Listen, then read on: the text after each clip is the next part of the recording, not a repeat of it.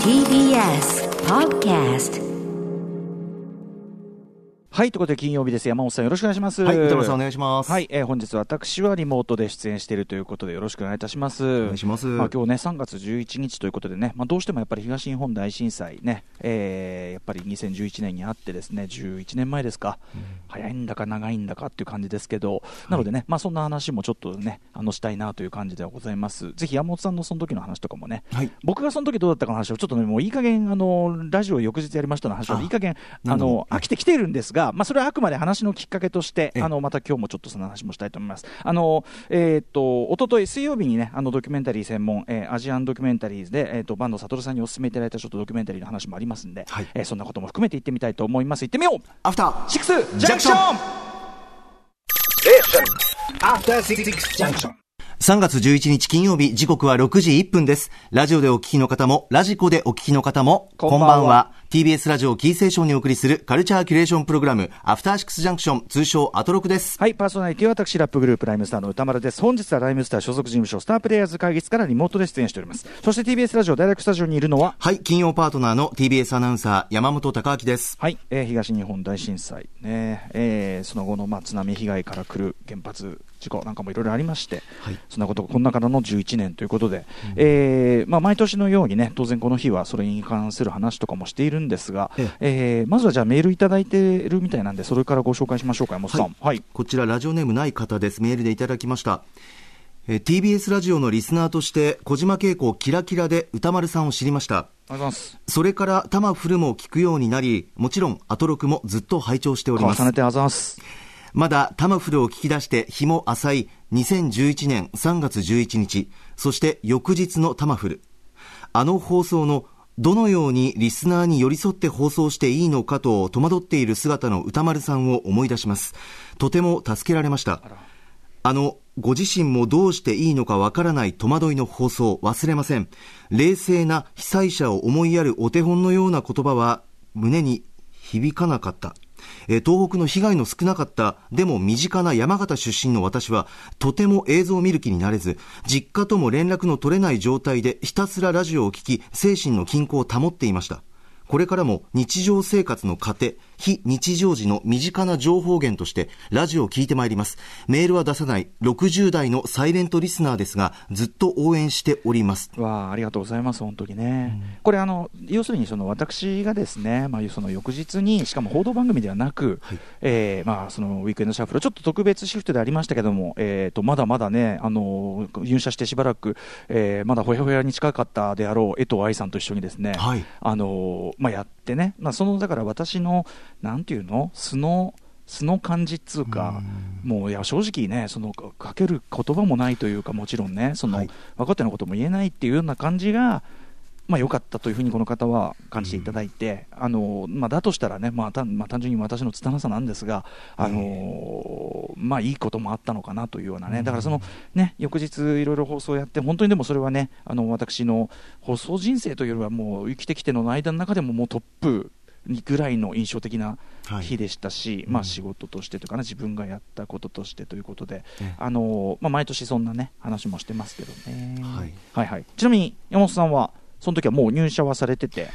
えーしていて、うん。えー当時、広帯のスタジオを担当してまして、お昼の情報番組を。おはいはい、で、それが、えー終わってから、赤坂の、おまあ、会社を出て、赤坂の近いスタジオでナレーション収録をしていて、うん、その時に揺れまして、うんうん。えっ、と、もう天井から下がっているマイクがあったんですけれども、うんもうそれが100、もう180度ぐらいいくんじゃないかっていうぐらいもうぐらぐら割れ揺れて、え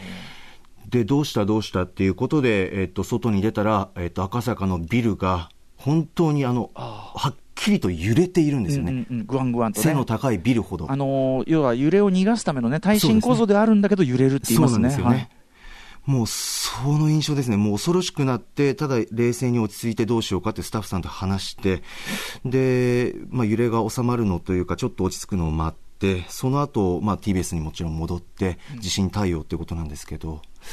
はい、その日は忘れられないですね。そのしばらくはやっぱりお仕事もあれでしょ、だからそういう震災周りの報道とかも結構続いたわけですよね。そうですね、その後ですから、私も現地に取材に行くことがあって、ああそうなんだ。はい、うん。仙台市とか石巻市とかにも行きまして、うんうんもうだからもう風化なんてとんでもなくて、うん。もう私はまあ仕事柄っていうのもあるかもしれないんですけど、もう目の前で見てるんですよね、うんうん。瓦礫の山、うんうん。それからもう、もうなんて言うんだろうな、言葉にならないような表情の、もう本当にあの被災地の皆さんのうん。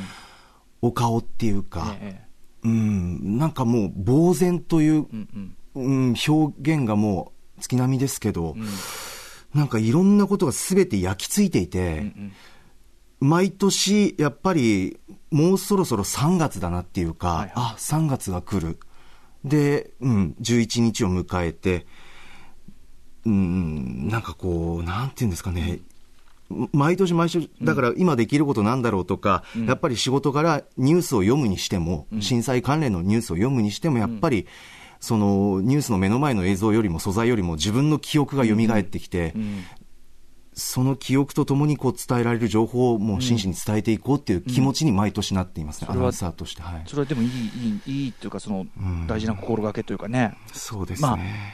貴重なって言い方はちょっとよくないのかな、でも、何にせよ、そのこういう立場だからこそん。見れたことっていうのは、それをね、その、まあ、きそのなんていうの、その気持ちで読むってことも含めてはい。伝えるというのはね、その見てきたもののある意味ね、その報道として現地に入った人の、まあ、うん。なんていうの、責任というか、なんというか、はい。負ったものでもあろうから、まあでもさぞかし、それ、山本さんご自身もね、あのもちろんその被災された方と比較することじゃなくてですけど、なくてですけど、あのさぞかしそれは直でね、いろいろ見たら、その精神に追われるところも多かったでしょうしね、それは。そうですね。思い出しても、今でも本当にすぐに出てくるような映うんうんうん。像でフラッシュバックっていうか、はい。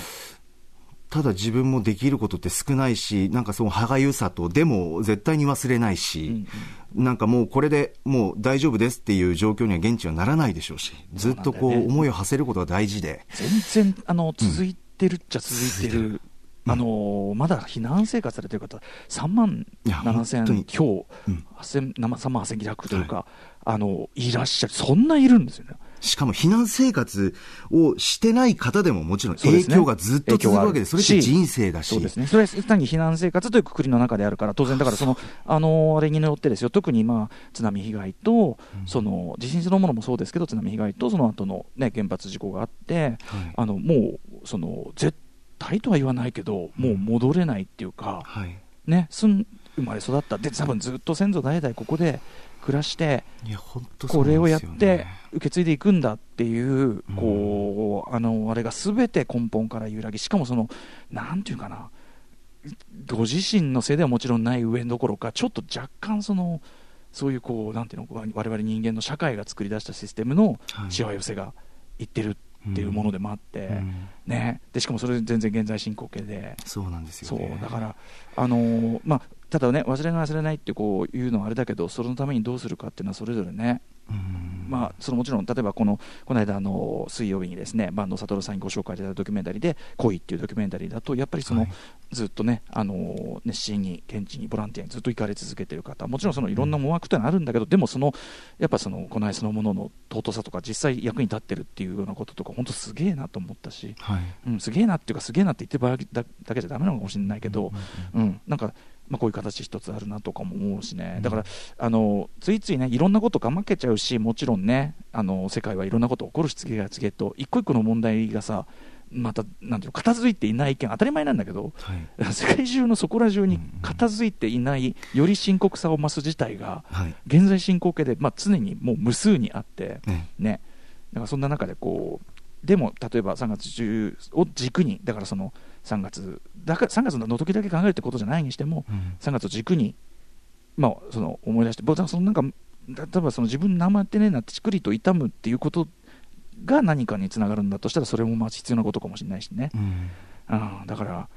あのだから山本さんのその、僕もそれ今、その現地に行ってっていうその話は聞いたことなかったから、ええ。そっかそっかそっか、まあ、それはじゃあ、大事なあれですな。そうですね。本当に現地に行って農業に従事されている方とか、それから教育に従事されている方とかっていうのも、あの、大変な時期だったんですけれども、あの、本当にあの、お時間少しいただいてお話聞いたりとかして、やっぱり地元愛もありますし、それからやっぱり、人が人を心配する、人が人を思うっていう、なんかこう、本当に皆さん口々にそういうことなんですよね。その、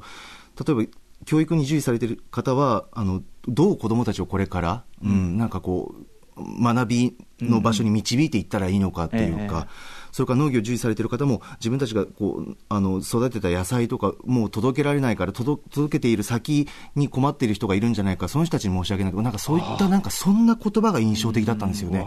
うん、なんか自分っていうよりも、その、その自分の支えてくれてるっていうか、周囲の周りの人を思う気持ちを、やっぱ皆さん口々に、なんかそれも印象的で、ただ周りはボロボロでも瓦礫でって、ちょっと、うん、すいません、ちょっとなんかもう声が震えてくる感じになっちゃうんですけど、はい。うん、そうですね。そっか、うん。ね。あのーもちろんね復興を遂げていろんなね生活に戻ってきてるところもあるしそれは全然そのいっぱいさあのいいけどそのまだまだなとこはまだまだっていうか、あのーということをねもっと、まあ、もちろんだからメディアもねもっともっと継続的に伝えてってきてほしいとこだし、やっぱ割とそのドキュメンタリーとかね見るとあそうなんだみたいな、あのーやっぱり目立つとこじゃないとこはこうなんですよね、ええとか、っていうのがあったりして、まあ、そういうののためにね、あのーいろんなそれこそドキュメンタリー作品とか、そういう、あのー報道のあれがあったりするんだとは思うんですけど、だから山本さんがそういう意味ではね、はい。ほら、あのーそ外に出てっていろいろさ、実際に行ってやりたいっていうようなことをおっしゃるじゃないですか、はい。まさに今の話なんかね、実際に行って、まあ、そのなかなか行くこと自体にもいろいろ考え、ね、あると思うけども、はい。でもやっぱ大事ですよね、行って、そうです話聞いてね。。うん、で収めてその外の知らない人たちに知らせるっていうようなそうですねうん山本さんのなんかその基本スタンスのなんていうのそれがおおゆなんていうかなおろそかにできないっていうようなはい。のの何かこうベースにああるんだなっていうのが感じしましたね今話聞いててねまあ、仕事柄やっぱりそれを正確にアナウンスするというか、まあ、伝えるってことはベースなので、うん、思いを持って伝えていくっていうのも当たり前なんですけど、うん改めて毎年思います。はい。うん、いやいやいや、そうかそうか。はい、あのーまあそんなこんなで、あの皆さんね、あのーもちろんそれぞれお金なんかもまだ必要なところは必要ですしね。はいあのーそういうのもそうですし、うん。なんだろうね、僕はちょっと俺の俺の完全に個人的な最近気になったことだと、えうん、あのだから二酸化炭素排出をね抑える、これはもちろんだから大目標ですよ。えでもそのためにうん。やっぱり原発だみたいなことをうん。割とさらっと言われると、うん。ちょっと待って、つって、いろいろ、いろいろ解決したんでしたっけ？みたいな、そんなこと簡単に言うほど、みたいな、うん。うん、なんか、汚染度でさえ、まだ全然、その中間貯蔵とかそんなこと言ってるときに、なんていうのかな、リスクの責任を負えないことを、なんかそんな軽々しく言うなあみたいな、どういうお考えで、まあ、いろいろなね、経済的なお考えとかあるんでしょうけども、ええ僕は不思議に思った、それはすごく。私は怖いですね。だからその、うんうんなんか安易な発言なのかっていうふうに、おこ一国民としてお思ってしまうもちろんね国が怖かちょっと怖いなっていうよかれのとか。と、いろんなね、見たくね、よかれと思ってるのかもしれないけど、たださ、ね、あの、少なくともさ二酸化炭素の排出を抑えましょうってさ、トータルではいわゆる SDGs、その再生可能なそのし経済システムを作りましょうって時に、はい。少なくとも原子力発電って再生可能システムじゃないですよねっていうさ、うんうんことだから、うんあのーなんかすごいそういう論理のすり替えを少なくとも僕から見るとそうです。まさに怖いっていうか、えっていう感じで出してくるいらっしゃる方が、まあ、ちょいちょいいらっしゃ結構直後からいらっしゃったからその、なので、あのーそれこそ僕はほ風化というもののもう一つ一つの形かなというふうに思ってしまう、それをね、許されてしまうとしたら、まあ、いろももちろんそのエネルギー政策に関してはいろんなお考えあるのは分かりますが、はい。うん、ただやっぱり、ね、その現状片付いていない件であるとか、あるいは別に事故起こんなくたってね、かその廃棄物のゴミの処理の話なんか何も実は解決してないわけで、えそんな無責任なこと言えるのかなっていうね、あと無責任ってのは一つはあれですよね、あの要は自分たちでのコントロールの範囲を超えてるってことですよね、そのああ。隣隣地域もそうだし、ええ。言っちゃえば国境も超えちゃうし。うん。うんうんだから、あとやっぱ今のウクライナの、ね、事態とか見ても、そういうこうなんていうの、軍事的な脆弱性というか、はい。ね、まで問題になっているときに、うんうんなんてことを思いますけど、うん。うんあのすみません。なんあの、そっちの話に行くと、それはそれでまたね、あの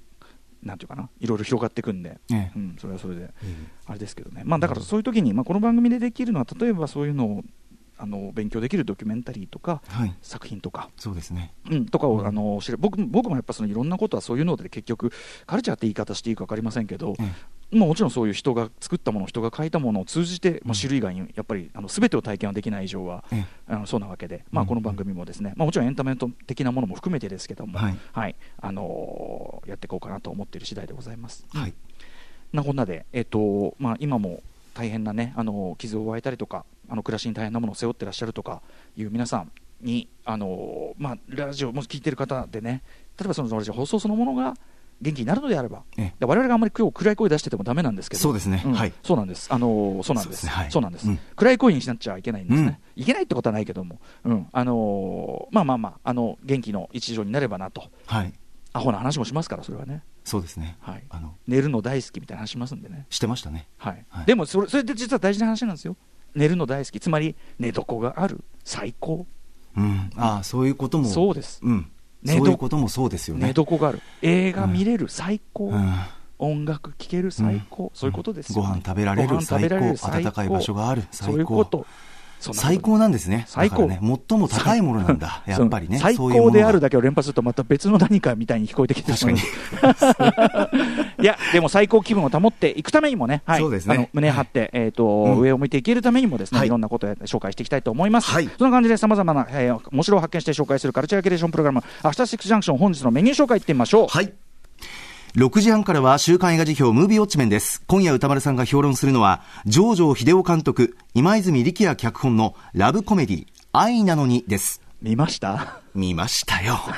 なんか人と話したくなるようなことがたくさんある。ちょっとねいい映画だった。あの、あるポイントから先の展開は俺ちょっと今日はネタバレを伏せたいと思うので、あそうですかうん、えっとやっぱちょっと確認しといやいやきたいないやそうそれやっぱその途中から怒涛のようにというか、俺、え。えあの後で表現、あの表現を使いますけど、怒涛のようにっていうか、坂道を転げ落ちるように、身も蓋もない話になってるじゃないですか。そうです。坂道からね。その身そうか。身も蓋もなくなってく、その加速っぷりが面白みのところでもあるので、そうですかええええええ。うまあ、あの、なんていうあんまり具体的なのは避けたいですけどまあ、いいや、あの、ちょ 後ほどちょっと話しましょう。はいはい、えー、愛なのにを扱います。そして、次からライブや DJ など様々なスタイルで音楽をお届けするミュージックゾーンライブディレクト。今夜のゲストはこちら、この方です。はい、3月2日に今お聴きの配信シングル、テンダーローズをリリースしたばかり、ギタリスト、関口慎吾さん、あの、オーバルのメンバーとしてもね、活躍中でございますが、関口慎吾さんが久しぶりの登場です。そして、はい、7時40分頃からは投稿コーナー、金曜日は抽象概念警察です。ぼんやりとした認識で使われているんじゃないか。意味を見つめ直した方がいいんじゃないか。そんな言葉の数々を我々が取り締まっていきます。そして8時からは番組で紹介した情報や聞きどころを振り返るアトロク Future Past。今夜は映像コレクター、ビデオ考古学者のコンバットレックさんと一緒に今週の番組内容を振り返っていきます。そしてレックさんと宇多丸さんも今夜は最後までいらっしゃいます。はい、えー、東京メックスバラ色ダンディ各週出演の出演しない週なので、今夜は最後まで付き合うぜお願いします。台本にぜって書いてある。そうですね。番組では皆さんからのメッセージいつでもお待ちしております。歌丸アットマーク tbs.co.jp までお送りください。また番組では各種 SNS も稼働中です。Twitter、LINE、Instagram、フォローお願いします。それでは、アフターシックスジャンクション、行ってみよう After Six Junction.